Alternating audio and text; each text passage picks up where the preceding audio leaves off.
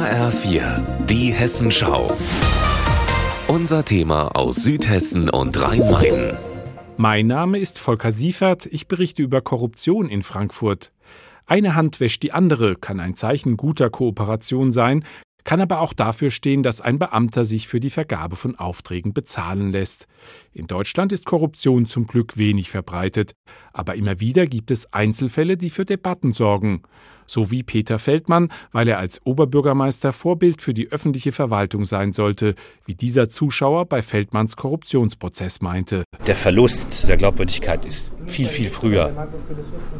Ich erwarte von dem Oberbürgermeister mehr, als dass er sagt, man kann mir keine Straffälligkeit nachweisen. Das Frankfurter Landgericht verurteilte den inzwischen abgewählten Feldmann zu 120 Tagessätzen a 175 Euro Strafe vor allem weil seine Frau von der AWO ohne angemessene Berufserfahrung zur Kita-Leiterin gemacht worden war.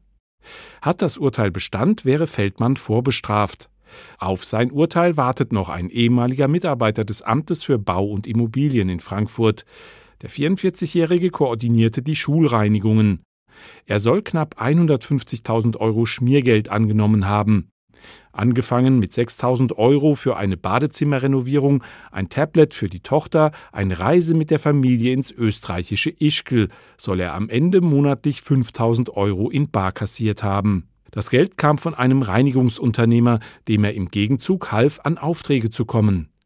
Der Bauamtsmitarbeiter ist geständig, ihn dürfte eine Haftstrafe von bis zu vier Jahren erwarten. Die inoffizielle Liste der größten Korruptionsskandale der letzten Jahre führt Alexander B. an. Der Korruptionsbekämpfer bei der Generalstaatsanwaltschaft Frankfurt flog vor zweieinhalb Jahren auf, weil er jahrelang Schmiergeld für Gutachten kassiert haben soll.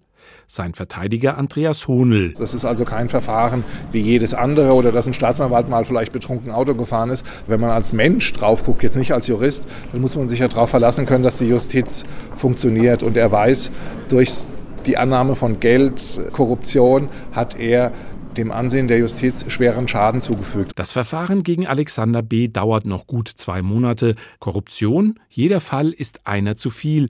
Volker Siefert aus Frankfurt.